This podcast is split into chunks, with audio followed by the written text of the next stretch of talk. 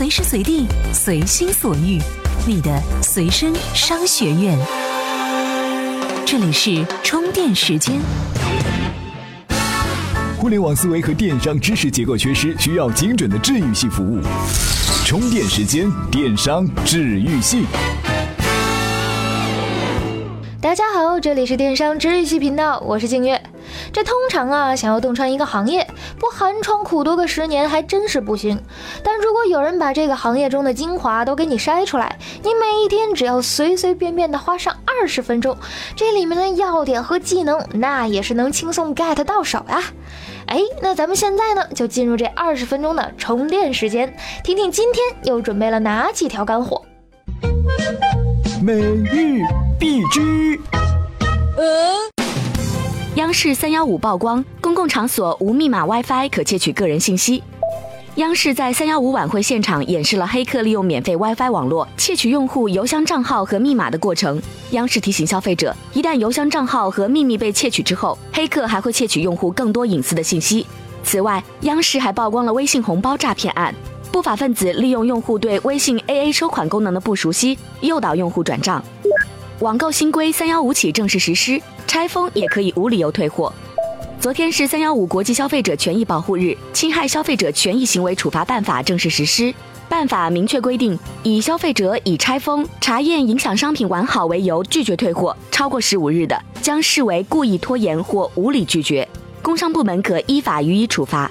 这意味着拆封的商品也可以无理由退货。央视曝光，移动、铁通为骚扰电话提供技术支持。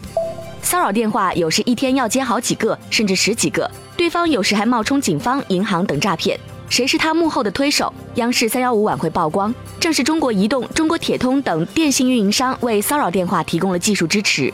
他们给幺零零八六、幺幺零之类的诈骗电话一路开绿灯，即使发现诈骗电话显示虚假主叫号码，仍然允许透转。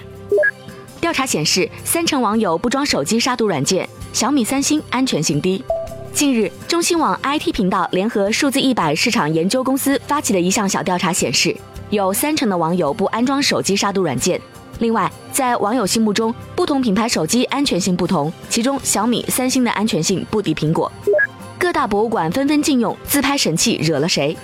近日，继美国史密森学会下属博物馆、东京迪士尼乐园之后，法国巴黎的博物馆也要加入禁止自拍杆的行列了。这根被誉为自拍神器的小棍子，从亚洲红到了欧洲，但是却惨遭各国博物馆封杀。主要理由竟然是担心这根神器伤害了文物。这里是充电时间，电商治愈系频道。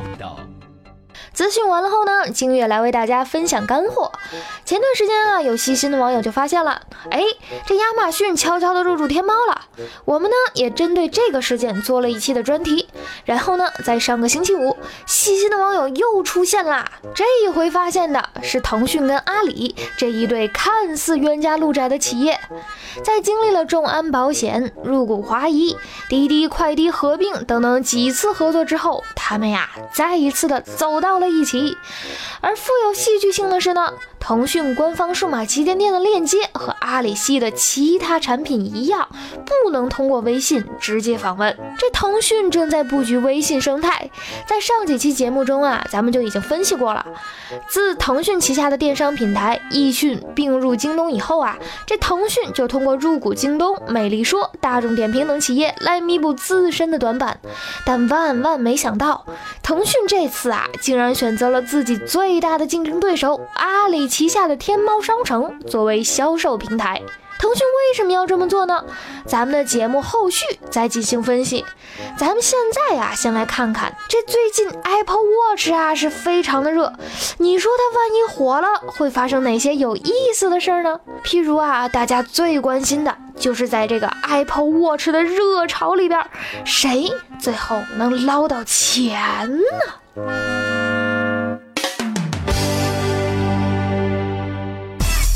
如果 Apple Watch 火了，谁赚的钱最多？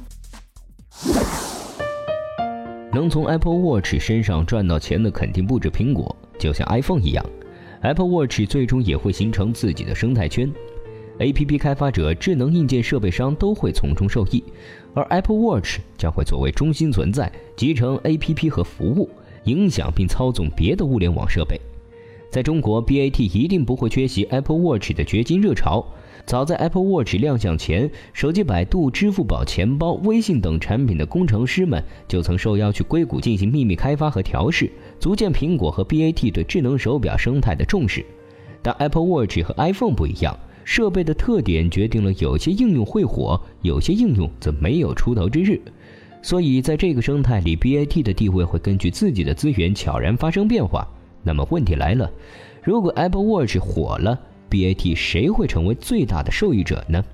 我们都知道，从 PC 到手机到手表，科技产品是越变越小，这事实上解放了对人的束缚。比如在 PC 时代，上网必须坐在电脑前一动不动；智能手机时代，这一状况大大改观，但仍有许多不便。而智能手表几乎变成了人的器官，与人形影不离，交流的时间和空间范围以及便利性大大改善。但问题随之而来，交互瓶颈应该如何突破？尽管 Apple Watch 提供了看起来还比较完善的操控方式，但受到硬件局限，实际使用起来一定会体验不畅。所以，智能手表应该匹配什么样的交互方式呢？答案是语音。在未来，Apple Watch 极有可能构建起以语音交互为基础的应用体系。这个体系不同于 PC 网页和客户端并存的局面，也不同于智能手机 APP 为主的形态，而是一个全新的以语言逻辑作为基础的结构。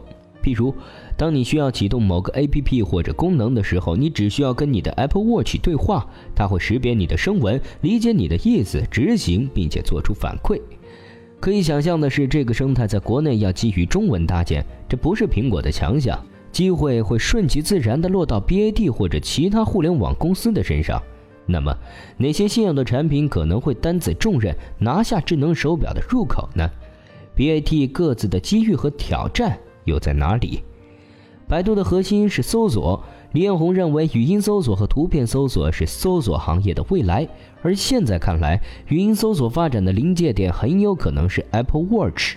在 Apple Watch 上做语音搜索，需要应用的重要基础性技术有大数据和 AI，而这正是百度擅长的。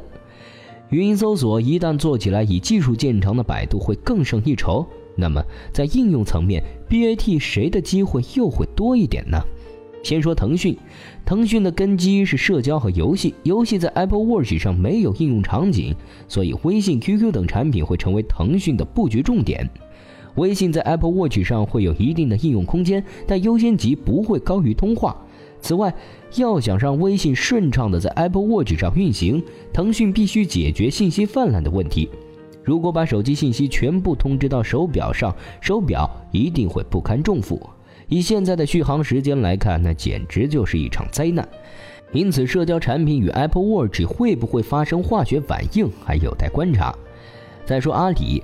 阿里的根基是电商和支付，而电商在 Apple Watch 上同样没有应用空间，所以支付宝钱包会成为阿里的布局重点。支付宝有大量的线下商户资源，所以手表支付大有可为。但如何与 Apple Pay 处理关系，这是留给马云的问题。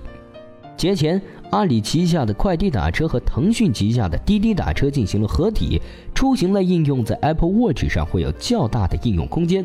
打车软件同样会继续担当作为推广支付工具的产品，不过目前这两款软件都没有接入 Apple Watch，而 Uber 已经捷足先登。作为百度的战略合作伙伴，先行的 Uber 很有可能帮助百度补足支付短板，打通电子支付的入口。百度的语音搜索将会在 Apple Watch 上大放异彩。此外，百度地图也很有可能撑起另一片天。拥有十四款用户过亿 APP 和直达号所带来的应用场景是海量的，大数据、AI、搜索，加上 Uber、百度地图等现有 APP，百度或许会成为 Apple Watch 生态上最夺人眼球的公司之一。Watch 的发布，一场在 BAT 之间的赛跑呢，可以说是已经开始了。而 Apple Watch 啊，还只是开始，它预示着可穿戴设备和智能家居时代的真正到来。而 Apple Watch 生态里的表现啊，也一定程度的反映了 BAT 在物联网时代的前景。百度呢，现在似乎是略胜一筹，但另两家肯定也不会坐以待毙。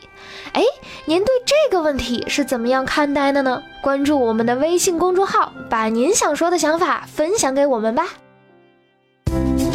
怎么样关注我们的微信公众号呢？您在微信内搜索“充电时间”就可以找到加 V 的我们了。关注后赶紧开始每日签到，积分可以兑换礼品哦。欢迎回来，这里是电商治愈系频道，咱们接着来分享干货。在上个星期啊，中国微商博览会总算是落下了帷幕。这微商业的第一个展会，据说是产品爆场，论坛爆满，入场的人数啊几乎受限。正在听咱们节目的关注微商的朋友们啊，这可是个很明显的信号啊！微商拥有的是最精准的营销锐气，发展的速度呢也比网络购物那可是要快得多、猛得多呀。不过打住，先别憧憬微商的美好前景。咱们的一位听众朋友啊，昨天就向静月倒苦水啊！哎，静月，这微商的两大问题，刷屏和压货，可要怎么解决呀？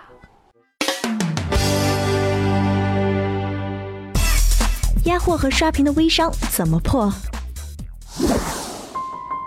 这微商被诟病最多的就是朋友圈刷屏，但合理的刷屏是必须的，优质的内容刷屏是应该的，把握好时间节点的刷屏是要鼓励的，具有传播力的内容刷屏是要支持的。譬如，如果你微信上的好友基本上是非互联网行业的，他们用微信的频次是比较低的，那刷屏是必须的。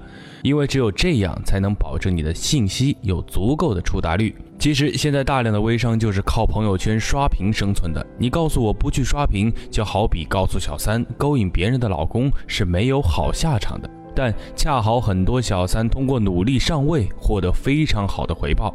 那是人家的生存法宝，你能说服人家别干小三了吗？说服得了吗？胡扯！微信现在基本上还是得靠朋友圈刷屏的，这也无法说服他们别刷屏，除非微信官方禁止发朋友圈内容了，或者是像上期节目中说的那样，购物分享朋友圈来了。而除了让人诟病的刷屏外，压货是让微商们感觉很头疼的。这业界的有些大神说了，压货问题如果不解决，二零一五年微商必死。但是压货对于厂商来说是可以很好的解决效率和成本的问题，也可以解决快速回款的问题。微信品牌零售一个月卖一亿，假设均单价三百，一个月至少得发三百多万单货，一天十万单，由此所产生的人力成本、运营成本、管理成本至少会高出上百倍。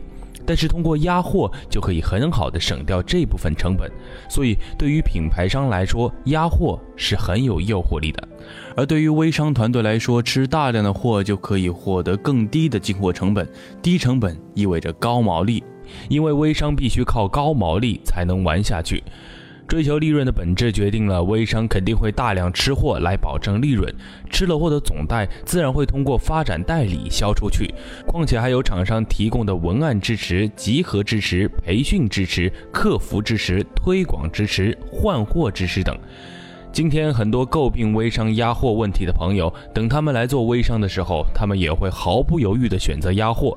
也只有吃货的时候，微商们才有压力。才会有更大的动力把货卖好。至于产品是不是有问题，这个问题多余了。在配方、包装、成分等万无一失，而且有竞争力的前提下，品牌方才敢大规模生产。他们思考的比我们深入，对策比我们想的周全。再说了，压货也不是微商独有，在没有微商之前，哪个行业不存在压货问题？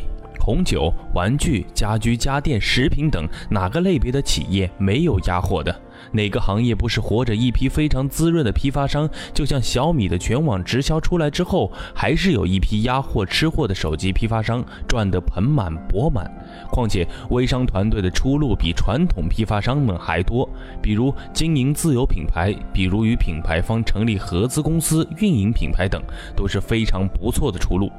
跳出微商来看微商的时候，你会发现很多问题其实根本不是问题。现在微商品牌应该操心的是很难找到微商团队，解决办法一个：敢砸钱、敢投入就能玩起来，进货就送法拉利去开，不达标就开回来。敢这么玩的微商品牌能活不好吗？荒蛮期嘛？简单粗暴点好。压货是伴随微商必须存在，也不会被根除的。因此啊，二零一五年微商的压货问题肯定不会消失，而且还会大量存在。特别是敢让微商们退换货的那些微商品牌，会活得非常滋润，因为产品质量过硬、服务体系完善的品牌才敢这么玩。不过这只是另一个话题罢了。另外这两个话题嘛，咱们在后几期的节目中接着说。也请您关注咱们的微信公众号，告诉金月您最想在咱们节目中听到哪些内容。那今天的分享就到这里啦，感谢媒体记者何树龙先生、微米点联合创始人方宇先生的贡献。大家如果对他们的观点感兴趣，也可以在百度百家等平台找到他们。OK，咱们下期再会喽。怎样才能和同频道的小伙伴们待在一块儿呢？首先，在微信搜索“充电时间”，进入公众号，选择会员中心，点击线下交流，你就可以看到我们充电宝宝的微信二维码，扫描二维码继续添加为好友，然后就可以进入我们的线下交流群啦。